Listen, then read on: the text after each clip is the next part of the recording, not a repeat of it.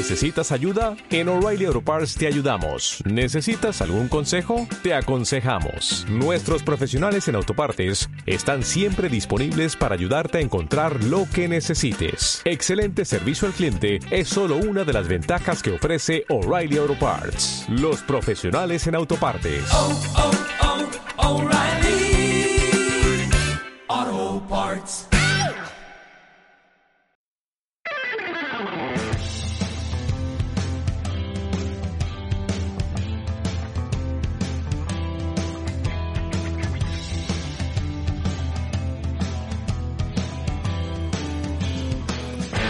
Buenos días, buenas tardes, buenas noches, bienvenidos a Bulos, Falacias y otras historias.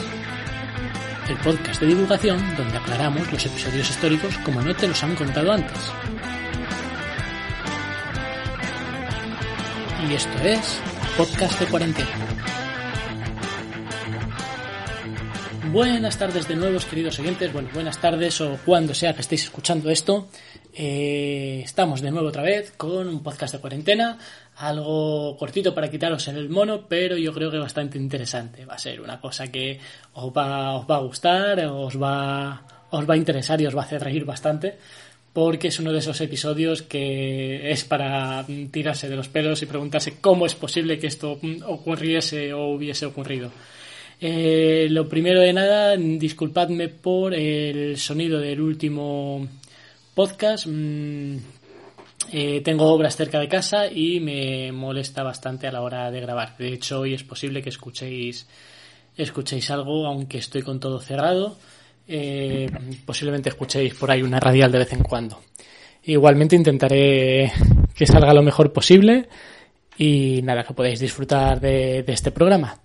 Eh, deciros que, por supuesto, podéis seguirnos en las redes sociales. En la misma página de iVoox voy a empezar a publicar y a utilizarla para tener contacto con vosotros, para tener feedback, para que podáis hablarme, para que podáis eh, ver lo que subo y el trabajo de investigación que hacemos y a las fuentes a las que acudimos y demás. Igualmente también en Instagram nos tenéis y en Facebook también, bulos, falacias y otras historias. Podéis buscarnos y seguirnos eh, darle al me gusta, darle al corazoncito en iVoox o la plataforma que estéis escuchando, ¿de acuerdo?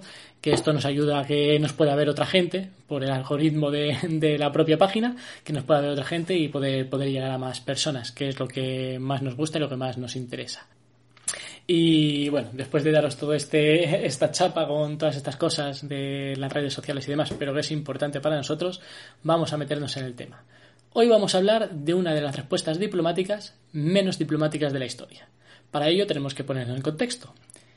Corre el siglo XVII, en Europa del Este, el Imperio Otomano domina el norte de África, Arabia, todo lo que anteriormente era propiedad del Imperio Persa hasta el Golfo Pérsico, la región balcánica, Grecia, todas las tierras que rodean el Mar Negro hasta el Don y el Dnieper, y prácticamente sus fronteras llegan a las puertas de Viena, todo lo que es Valaquia, lo del conde Drácula y todo eso que nos suena, ya estaba conquistado de, de hacía siglos. De hecho, ahora mismo el Imperio Otomano prácticamente tiene su mayor extensión.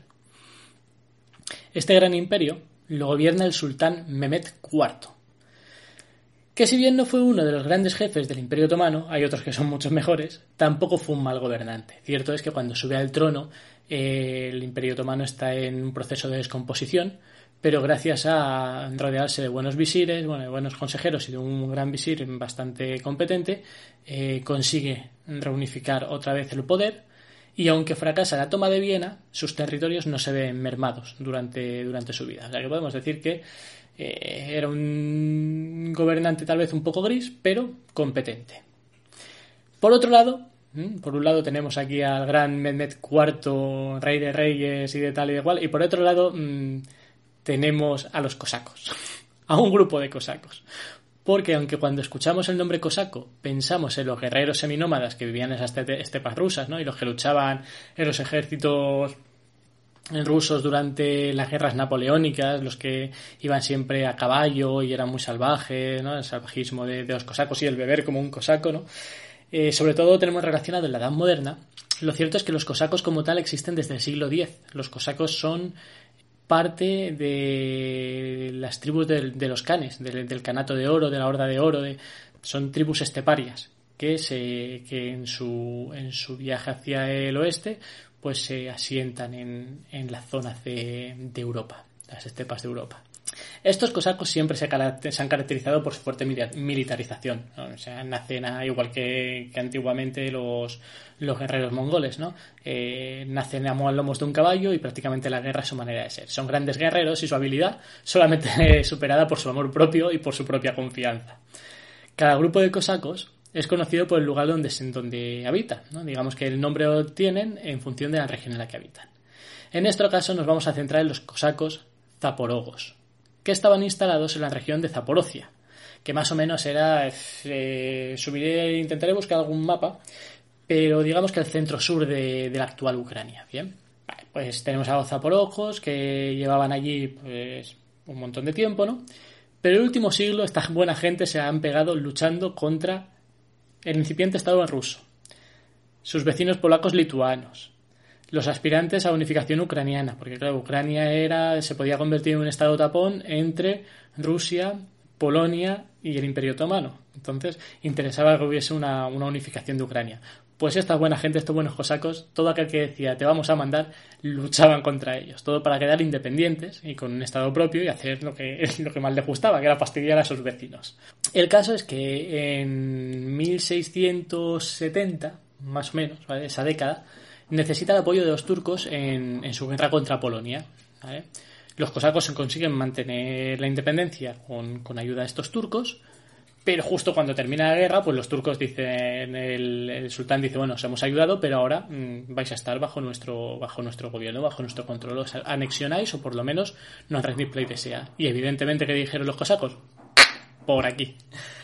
Así que nada, empezaron a luchar, ¿no? Más refriegas, más luchas. Evidentemente los cosacos eran un imperio muy pequeño en comparación con el imperio otomano y se, se dedicaron pues a hacer pequeñas racias, a dar golpes de manos y a las tropas turcas que envía el, sultán eh, emboscarlas y acabar, acabar con ellas. Además la capital de, de, este pequeño estado cosaco eh, estaba muy bien situada y era prácticamente imposible de tomar. Entonces, esto se, se, se, extiende hasta la guerra turco-rusa, que es un poco la salvación de, de, los cosacos. ¿no? Dentro de este contexto ¿vale? de lucha entre cosacos y turcos, en 1676, y tras varios ataques en territorio otomano, hay varios fracasos de las tropas mm, turcas, nuestro buen amigo Mehmed IV, en el tono más conciliador posible, les escribe una carta pidiendo su pacificación y el sometimiento al imperio otomano. La carta dice algo, decía algo así como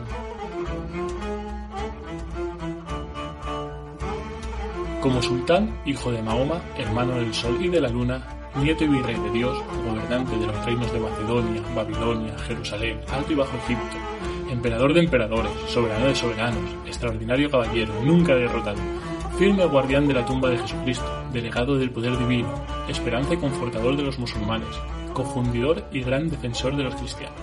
Les ordeno, cosaucos, zapurogos, a someterse a mí voluntariamente sin resistencia alguna y cesar de molestarme con vuestros ataques. Como podemos ver, enumera todos sus títulos. Eh, a pesar de ser musulmán, mm, tiende una mano a, los cristianos, ¿no? Eh, digamos que, bueno, es un tío razonable, con una razonable, con una razonable propuesta y que espera que, que estas buenas gentes, pues, dejen por lo menos de luchar, ¿no? Pero claro, no contaban con que los cosacos los tienen muy gordos y que mm, esto lo ven como un símbolo de debilidad y encima han estado venciendo todas las batallas, han hecho racias, han sacado eh, tesoros, han sacado dinero ¿no? de, esas racias, habrán, se habrán llevado cabras, habrán... Con lo cual, el atamán Iván Sirco, el atamán digamos que era como eh, general y gobernador al mismo tiempo, lejos de aceptar la rendición, se lían la manta a la cabeza entre todos y contestan lo siguiente.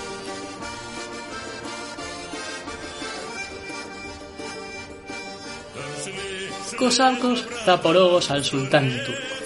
Oh sultán, demonio turco, hermano maldito del demonio, amigo y secretario del mismo Lucifer. ¿Qué clase de caballero del demonio eres que no puedes matar un erizo con tu culo desnudo? El demonio caga y tu ejército lo traga. Jamás podrás, hijo de perra, hacer súbditos a hijos de cristianos. No tememos a tu ejército, te combatiremos por tierra y por mar. Púdrete.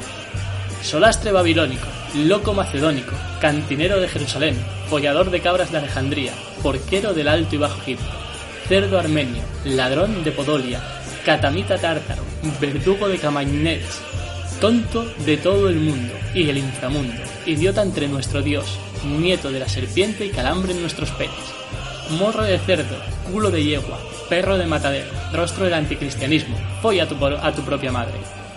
Por esto, los zaporogos declaran basura de bajo fondo que nunca podrás apacentar ni a los cerdos de cristianos. Concluimos, como no sabemos la fecha ni poseemos calendario, la luna está en el cielo, es el año del Señor, el mismo día es aquí que allá, así que bésanos el culo.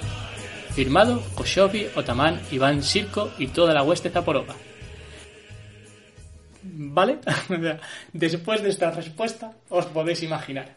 Porque además esta misiva normalmente no se envía solamente al sultán, sino que seguramente se hicieron copias y se expandieron por, por, todo, por todo el territorio. Así que se evita cualquier posible nuevo acercamiento.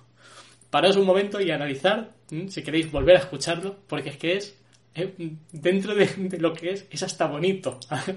le ponen de vuelta y media. O sea, todos los títulos que dicen le dan la vuelta. Evidentemente, esto obliga a, una respuesta armada por parte del sultán, que es repelida una y otra vez por los cosacos, que al final, cuando el sultán entra en guerra con Rusia, tienen que, el sultán tiene que dejar de atacarlos. Así que encima se libran. Esta es la historia de, la carta. De hecho, hay un, cuadro de 1800 bastante famoso. También lo, podréis ver, lo subiré. No está claro que. Ahora viene el bajón, ¿vale? No está claro que la carta fuese, fuese real. Que la carta, porque la carta original nunca se ha encontrado. Eh, sin embargo, sí que es verdad que en 1870 un tal Novitsky encontró en, en, en la ciudad de Nipro eh, una copia de esta carta que se echaba de un siglo después, del siglo XVIII. Está escrita en ruso. Indica que es una traducción del polaco. Y es posible que, dado que el ucraniano por aquella época no tenía mm, un idioma propio, sino que era el polaco, es posible que fuese una copia de la, de la propia original. Sin embargo, no, no lo sabemos. podría ser Podría ser que sí, podría ser que no. Eh, es cierto que a, los rusos, a los polacos, le interesaba mucho eh, tener esa imagen de, de, que los cosacos son salvajes y son eh, independientes y fuertes y demás, ¿no? ya que han sido parte de, su cultura. Entonces podría ser un poco de propia propaganda. También es posible que no, que fuese así. Eh, la cuestión es que mientras que no se encuentre una copia en, los archivos turcos, ¿no? los archivos otomanos, no podremos mm, compararlo y pues no podremos saber, saber la verdad. Igualmente lo que sí que queda claro es que los cosacos zaporogos y todos los cosacos en general fueron unos pueblos indómitos, fueron unos pueblos mm, salvajemente divertidos, eh, unos pueblos irreverentes y unos pueblos que no se dejaron doblegar hasta prácticamente el, siglo XIX. Y nada, este es uno de los ejemplos más flagrantes que quedan para, para que nosotros podamos verlos y vivirlos ahora mismo. Y este es uno de los ejemplos diplomáticos de todo lo que no se debe hacer. aunque tengas las de ganar, aunque tengas confianza en ti mismo, esta carta es todo lo que no debes hacer cuando alguien te está pidiendo mm, la paz o el sometimiento. Sobre todo si es más grande que tú. Pero a los cosacos les salió bien.